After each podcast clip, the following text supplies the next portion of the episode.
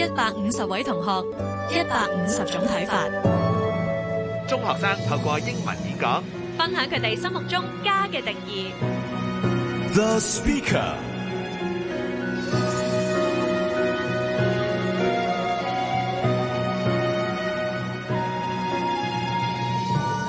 大家好，歡迎收聽 The Speaker 二零二一全港中學生英文演講比賽嘅優勝者訪問啊！咁今日咧，我哋會請嚟十強之一，嚟自聖約瑟書院嘅 Justin Jacob Bedana。Hello, Justin. Hi. It's really nice to have you here today. Yeah, I'm really excited to be back. Yeah. 今日見到嘅 Justin 咧，同我哋嗰日嘅拍攝好唔同。嗰日咧，佢係好官仔骨骨嘅，戴咗眼鏡嘅。今日咧就係、輕鬆啲一個 平日出街咁样样跳脱啲嘅 Justin 啦。Well, I'm really impressed by your preliminary video in which you carefully picked, I'd say, a world-class backdrop. 特登去咗维港两岸嗰度去拍摄。So, what were you thinking back then when you shot the video? I wanted to make it as professional looking as possible.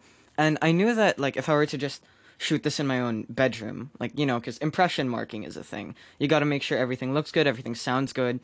And thus, that can bring out kind of the meaning of the speech and, you know, it, it can bring out my voice a little bit more. So I thought that if I got all of those accompanying elements together, that would really get me the best chance of getting through to the finals, which I did. So mm. I think that definitely paid off. 咁啊，其實頭先佢講到佢拍呢一條初賽嘅短片，原來背後就有呢一個諗法嘅，希望視覺上啦，誒、或者係收音上咧都比較專業一啲。咁呢一點咧的而且確好似 Justin 所講咧，評判收到啦，咁我哋作為觀眾。都覺得有好深刻嘅印象。And I'm also impressed by your pacing because most of our young speakers are very rush in their tones.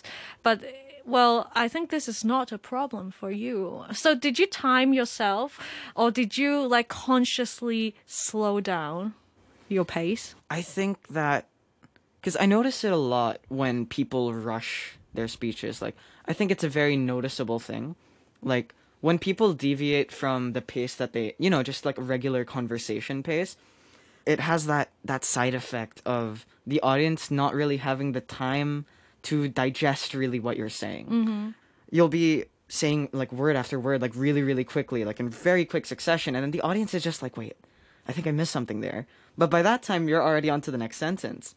So it was a conscious decision for me, at least when I was fully prepared, to try my best to slow my speech a little bit, such that the audience really understands what I'm saying. And yeah, like I'll notice it even sometimes in school, right? Like with my classmates. I'm not going to name any names, mm-hmm. but it's just sometimes the meaning kind of gets lost in the speed. Mm-hmm, mm-hmm. So I understand the rationale of like wanting to fit as much as possible. It's just under a minute. It was under a minute, so if you want to deliver like a very emotionally impactful speech, Yeah. that's simply not enough time. So I understand why why some people would want to speed up and get as much content in there as possible, but I think the content isn't the important part. I think it's um, how the audience really understands what you're saying. So I treated the content part as like a secondary objective. Okay. The primary one being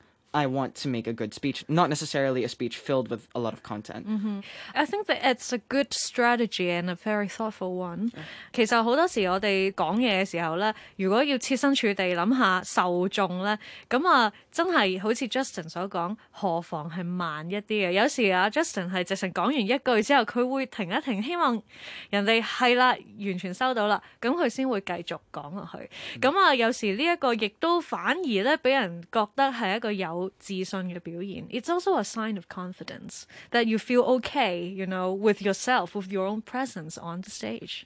I agree, 100%. Like, it gives off the impression that, you know, if you're rushing your speech, it can almost feel like, even if you rehearsed it properly, because, you know, that's another factor into how confident you feel on stage, is if you have a well rehearsed speech, like, not necessarily down to the word sometimes, because you really need to, like, own it in the moment Yeah. as well. But you can visualize it like this if you're rehearsing a speech in front of, say, your parents for like the hundredth time, yeah. I'm sure some people would actually practice that much, but um, Uh-huh. if you're rehearsing it in front of people who already know like the content of the speech Mm-hmm. for the hundredth time, they're not gonna pick up the fact that it's not so understandable. You gotta leave pauses in there.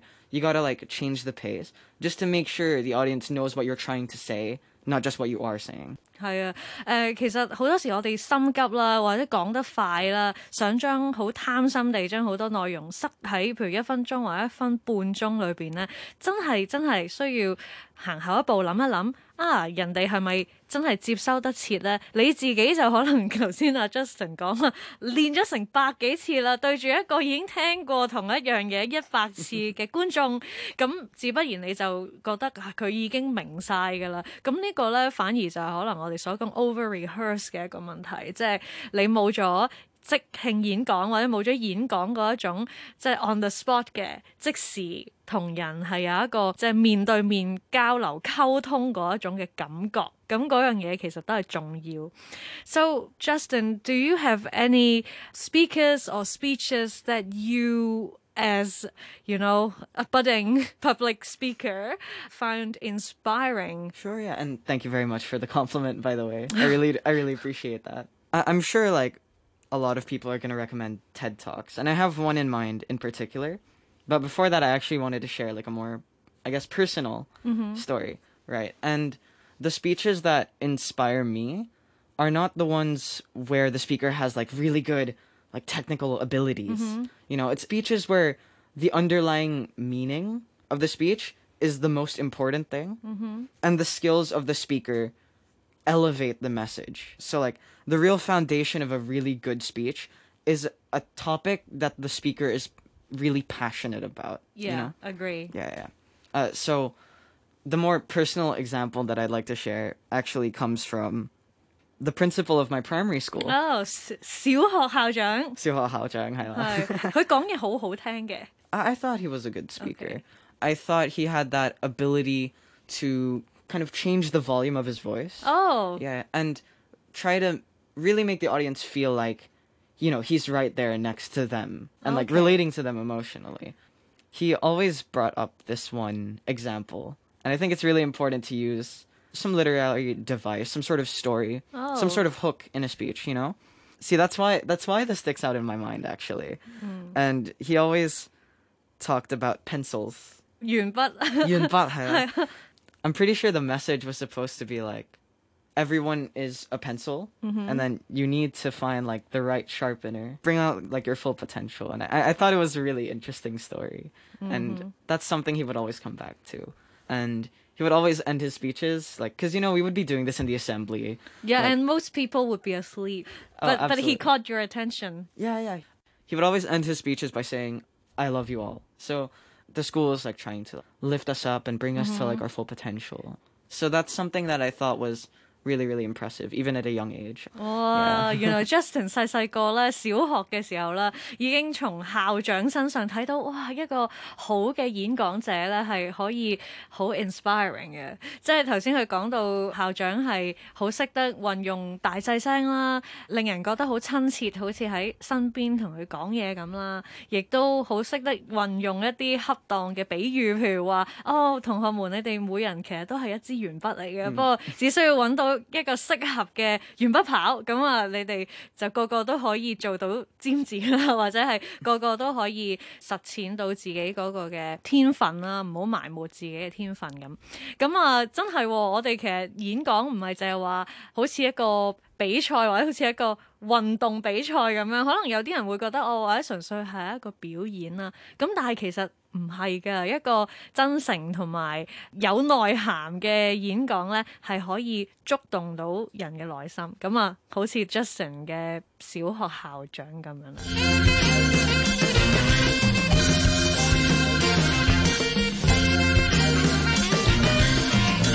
The speaker. 咁啊，我哋继续咧同 Justin Jacob Bedana 傾偈啊！今次嚟比賽咧，整個比賽過程令你最印象深刻嘅係乜嘢咧？I think it really does highlight the importance of being like an adaptable speaker, mm-hmm. because while I was participating in the competition, I was exposed to formats and topics mm-hmm. and environments that I have not really been challenged with before. And I feel like under that pressure of the unknown, I, I felt like maybe my performance fell off a little bit. I, I think that's something that I can learn and really take into whatever I do next. 不过系啦，喺一个比赛里边的而且确系要 比較適應到唔同嘅環境啊，同埋情況。咁我哋今次亦都係啦，曾經都好希望可以揾到呢一班嘅誒、呃、觀眾，即係 live audience 咁樣去睇大家嘅演講啦。咁啊，但係後來我哋就轉咗做拍攝啦。咁啊，對住個鏡頭同埋對住咧真人嘅觀眾，係咪都幾唔同咧？ I think it's a massive, massive difference. Because when I'm looking at a camera, I don't have that presence of the audience. Because I know it sounds counterintuitive, but the presence of an audience to me is almost reassuring. OK，Because it, it's what I'm so used to. Like, I've been performing in front of live audiences, you know, like doing public speaking and like MC stuff. I, I do that stuff for my school.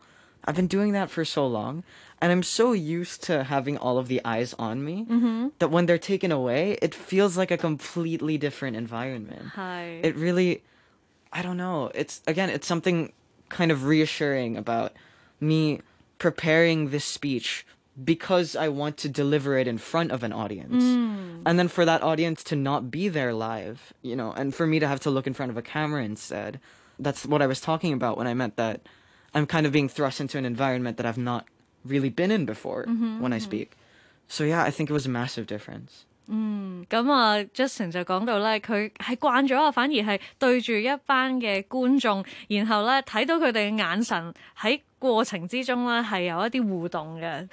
一路讲咧，你知道哦，原来对方对呢样嘢有兴趣喎，咁样会增强到你嘅信心。反而调翻转，净系对住一部 摄影机嘅话咧，可能好多嘢要自己幻想出嚟先得啦。But I also like to take some time and ask you more about your prepared speech, which is a home and the comfort zone. And you've changed the topic considerably for the finals. Why is that? the reason why I changed the topic is I didn't want to intentionally like deviate from the topic, but my goal was to provide a new perspective on it. And so I mm-hmm. thought, well, what am I passionate about that I can share with people that I think is relatable to them too?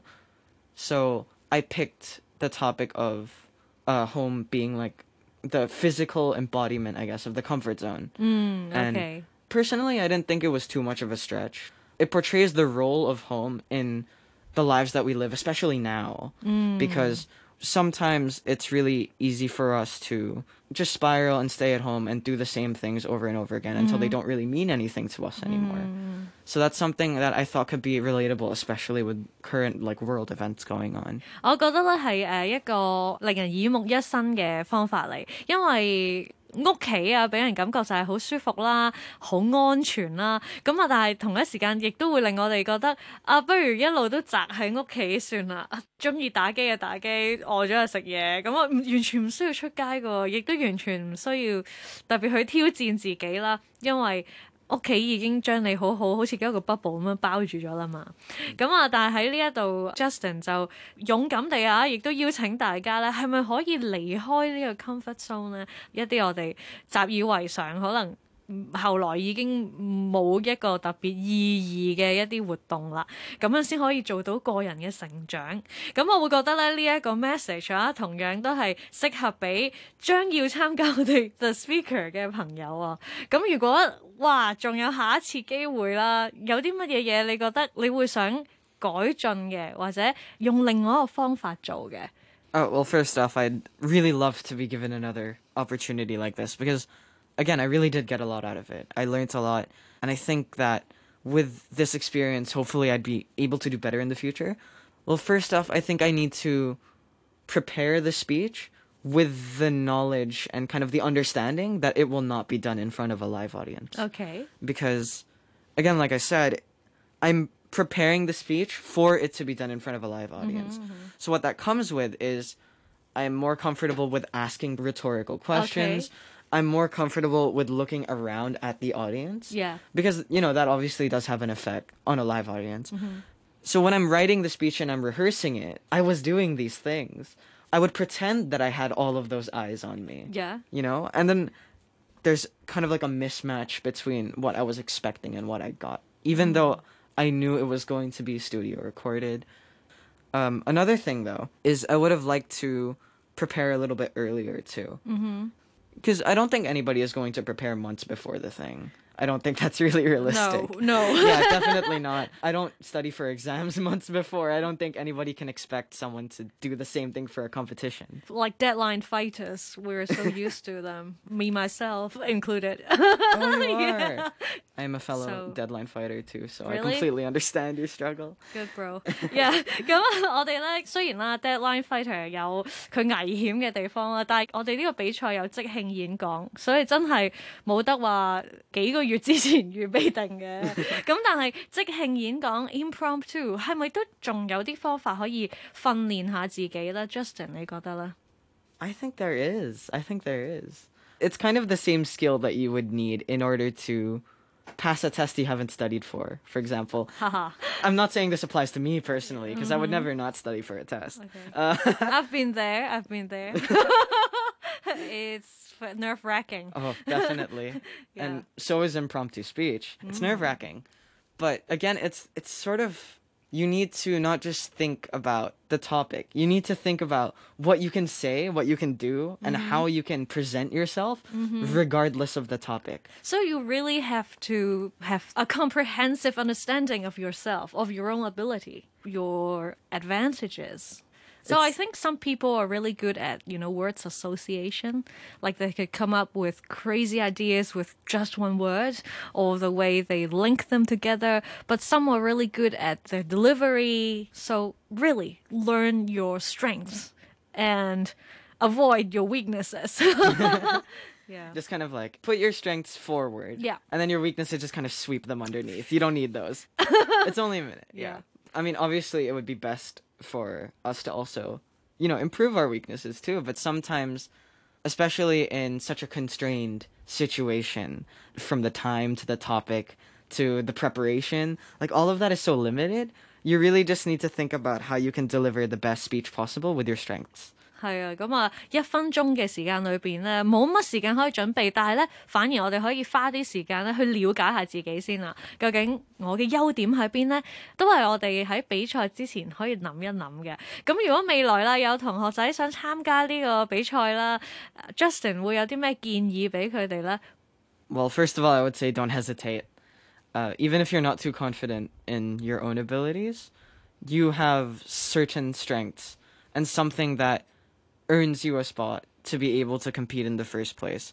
So find out what that is, put that into a speech, and then present the best version of that to the competition. And I'm sure you're gonna you're gonna go far. As for more like specific tips, though, definitely give yourself enough time. Give yourself enough time for every stage of preparation. Give yourself enough time to figure out where you're going to like record, for example. Give yourself enough time to understand the topic. Give yourself mm-hmm. enough time to research. And then give yourself enough time to write and rehearse your speech. I know some people can do this like very naturally. Uh-huh. It's just like manage that time. But besides that, I think people really need to work on, and this is for me as well. Mm-hmm. I think people, 100%, like, this is something that I feel like people don't consider enough, is not just the way their voice sounds, but the way they look when they speak. True. Yeah. I think a lot of us would become robots when we're on stage and we feel, oh, so many eyes are fixed on me. And then you feel immobile suddenly and you become lifeless. Yeah, exactly. it, it just feels like you turn into, like, you know, like a husk, a tr- like a tree on Yeah, stage. uh, uh. you're just frozen. And then when you try to say something, it almost feels like it doesn't come out the way you want it to, and then you get a little bit more nervous. Yeah. And it's that whole cycle, and then you get into your own head, you know? And then a- you stutter.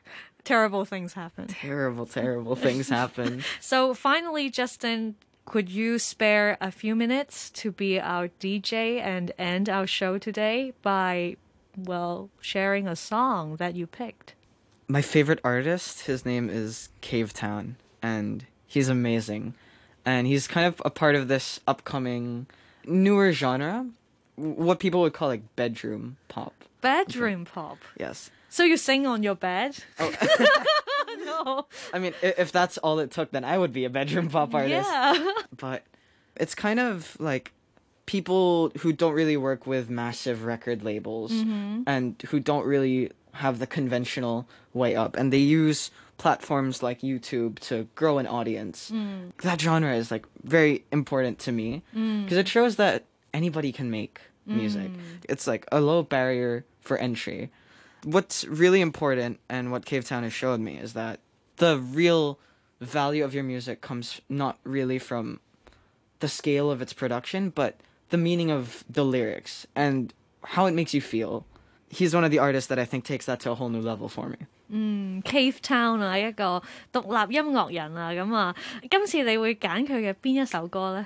It was really difficult for me to choose. It's like choosing between my grandchildren. This one that I would like to play is called Talk to Me. It's about being there for your friends. Mm-hmm. It's about making sure that nobody that you love and nobody that you treasure is ever going to struggle alone, you know? Mm. So making sure that you're reaching out to all the people that you can and making sure that they're okay, making sure that they have someone to talk to day by day. I think that's a really, really impactful message. So I'd like to dedicate this song to all my friends, you know who you are, and to anybody who feels like they're alone. I think, you know, you might want to expect from other people, but if you want people to treat you that way, I think it's really important to also try and help them through their struggles because all of us have struggles that other people don't really see on the surface. So again, I'd like to dedicate this to all my friends. This is Talk to Me by Cavetown。嗯，咁啊好多謝啦，Justin Jacob Bedana。相信大家心目中都可能有一啲朋友唔聲唔聲啊，但係都需要話俾佢聽咧，你需要我嘅時候，我係喺度嘅。Thank you very much and congratulations again on being one of our 10 finalists for the Speaker 2021. Thank you. Thank you so much. You don't have to be a hero to save the world. It doesn't make you a narcissist to love yourself.